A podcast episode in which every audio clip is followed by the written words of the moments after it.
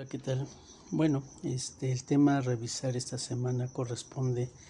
a una de las herramientas del análisis multivariado que es denominado Cluster. Esta es una herramienta que nos permite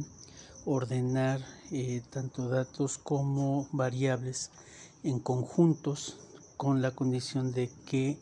las variables tienen que ser lo más similarmente posible y los conjuntos lo más eh, separados o diferentes posibles para poder este, clasificar eh, la cercanía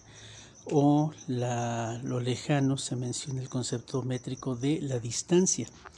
para lo cual, bueno, como vimos, eh, no nada más existe la distancia euclidiana, sino que existen otros tipos de distancia que son entes matemáticos y cada uno de ellos va a ser aplicado a los diferentes métodos de agrupación. Eh,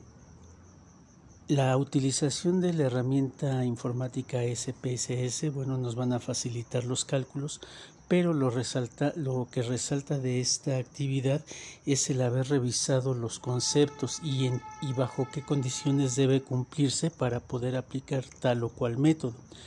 Creo que fue enriquecedor entender e identificar las partes